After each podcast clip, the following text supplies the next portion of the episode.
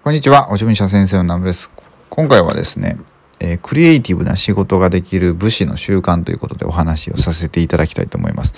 最近なんですけどね、えっとね、室町時代のあの北条早雲っていう、まあ、武将がいるんですけど、その方が残した家訓にちょっとハマってまして、まあ、ちょっと前に学んだんですよね、これを。で、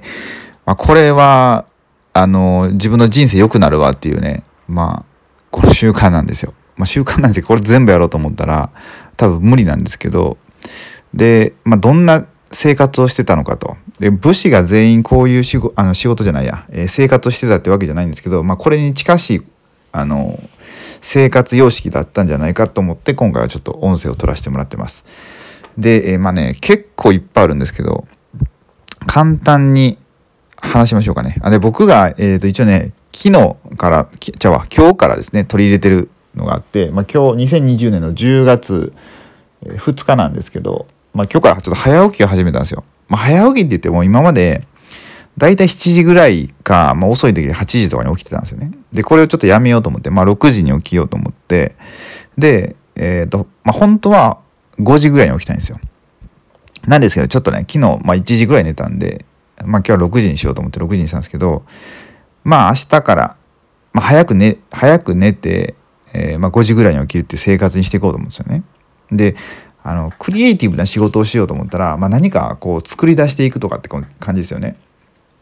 そういう仕事をしようと思ってやっぱ朝の方がそういう仕事をした方がいいって多分これみんな言ってると思うんですよね脳科学の方とか多分あのメンタリストの DAIGO さんとかも言ってると思うんですよ朝の方がいいっていうのが。であの、まあ、この北条早雲もそう言ってるんですよね。北条総に限ってはもうね、寝るのが8時ぐらいなんですよ、夜。夜8時に寝て、で、朝4時に起きるみたいな感じで、もうこれかなり今現代の生活では無理だと思うんですけど、まあそれにできるだけ寄せていこうかなと思って、まあ僕がこれからするのは、えー、どんだけ遅くてもお風呂は11時までに入ると。で、僕結構ゆっくり入るんで、あの、お風呂は。あの疲れを取るためっていうのと、あと、良質な睡眠を得るためっていうので。で、えー、12時までには寝ると。で5時に起きるっていう生活にしていこうかなって思うんですよね。うん、でこれを、ま、やっていって朝から仕事をすると。そしたらまあだいぶ質が変わるんじゃないかとね。あの仕事の。でまあ夜はできるだけゆっくりするような生活の方がまあいいんじゃないかなと思って、まあ、一度試しにやってみようと思うんですよね。で、まあ、この北条早雲ですね。どんなえー、生活をしてたかっていうと、まあ、これねどんなこれは武士どんな武士でもあのみんな言ってるんですけどもう神仏を敬えっていうのはもう必ず言ってるんですよね。神仏を信じ、えー、奉るみたいなこと言ってるんですよ。だから絶対朝は、えー、神棚とか、えー、仏まあ、仏像とかに手を合わすっていうのはもう必ずあってでこれは一応僕してるんですけどであとですねまあ朝早く起きるでしょ？で夜早く寝るとで夜早く寝るのも意味があってなんで8時に寝る、まあ、8時までに寝るかっていうとえっ、ー、と大体ですよあの、まあ、室町時代、まあ、も多分鎌倉時代からと思うんですけど、まあ、泥棒で言うと思うんですけど泥棒って大体やっぱり夜にあの入るんですよね夜中に。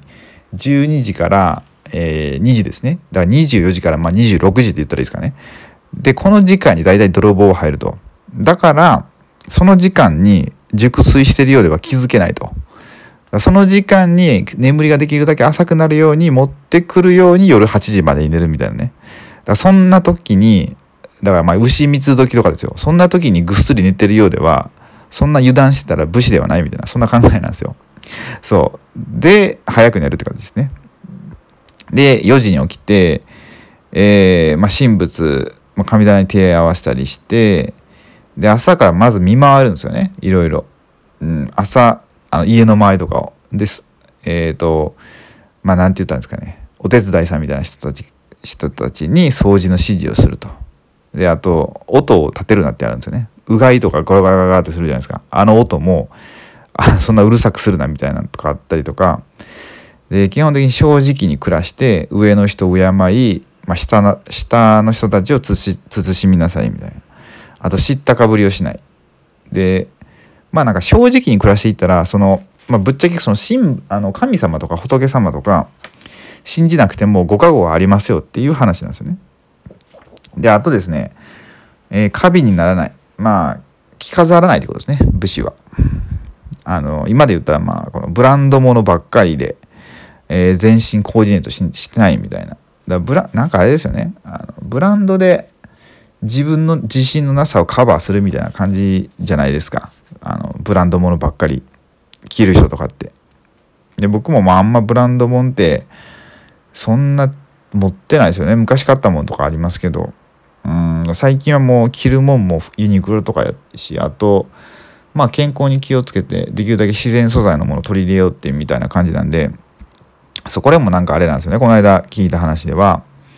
もうアメリカの富裕層とかって今そのブランドものとか着てるのダサいっていう風潮らしいんですよ。まあこれはまあちょっと別の音声で話したいなと思うんですけど何か何かって今地球に優しいとかその自分の本当に肌に優しいとか、まあ、面とか絹とかそういうものを身につけるっていうのが流行ってるらしくて本当のお金持ちってだからブランド物を着てるようなお金持ちは、まあ、全然あのダサいっていう風になってきてるみたいですね、まあ、でもそれは日本では全然言われてないっていうのはまあいろいろ事情があるって感じですね。でえー、とあとですねこの武士の、まあ、生き方でえ出勤しない時でも身だしなみをちゃんとするっていうので今で言ったらテレワークとか、まあ、リモートワークとか家でまあ仕事することあるじゃないですか。そういう時でもパジャマのまんま仕事するんじゃなくてちゃんと身だしなみを整えようと、まあ、それは心の油断であるっていうことですね。あもうあとあもう7分ぐらいや。まああと3分ぐらいなのでちょっとチャットいきましょうか。えっとあとね友達関係友人関係とか気をつけるってことですねあのまあ簡単に言ったら波動の低い人もうなんか悪悪口ばっかり言ってる人とかとは付き合うな。で、仕事から家に帰ってきてからですね、えっ、と、これもまた見回るんですよ。で、見回って、いろいろチェックすると。あの、で、あと火事にならないように火の元には気をつけようとか、まあみんなに言って回るんですよね。で、あと女の人はもう基本的に散らかしてしまうから、あの服とか靴とかカバンとか好きじゃないですか、現代人も。だからそういうのにはもう口うるさくするなと。そう、これは結構僕に響いたんですけど、でもうこれ当たり前なんですけどこれはまあ文武キューバはだ勉強したりその何ですか剣術とか馬とか弓とかいろんな稽古あるじゃないですかもうそんなんはして当たり前だということですね。だからまあ現代で言ったらまあその勉強することは当たり前だと、うん、っていうことを言ってますね。そう結構これ、ね、全部言わろうと思ったら結構大変やと思うんですけど、まあ、僕はとりあえずこの早寝早起きからしようと思ってそうまあこれ本当その脳の機能とかそれ科学的に見てもあの、あれなんですよね。朝8時から、えー、お昼2時、14時までですね。まあ、ここの時間帯が一番こうクリエイティブな仕事をするのに向いているということで、まあ、午前中ですよね。で、夕方とかになってくると、やっぱ結構こう、疲れが溜まってくるんで、何か新しいものを生み出そうとかっていうのが難しいと思うんですよね。うん、だから僕もできるだけ、まあ、こういうふうに朝早いうちから、うん、何か生み出していくっていうことに力を使っていこうかなと。頭のエネルギーを使っていこうかなと思ってまあ習慣を変えていこうかなと思ってます。そんな感じですね。でああそれちょっとね思ったんですけどあの僕はヒマラヤっていうアプリで撮ってるんですよね。いつも音声。毎日配信してるんですけどであのメッセージをね頂いてるかもしれないんですけどどうやってね見たらいいか分かんないんですよ。ヒマラヤは多分分かると思うんですけどこれ Spotify とか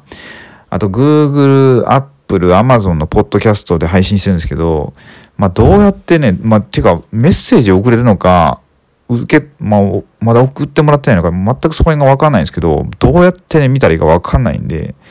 もし、あの、メール送っていただいてる方、あの、無視してるわけじゃなくて、ちょっと送り方がわからないっていうところで、あの、ご了承いただければと思います。はい。って感じで、今回のこの音声は終わりたいと思います。それでは、あの、また明日お会いできればと思います。最後までご視聴いただきありがとうございました。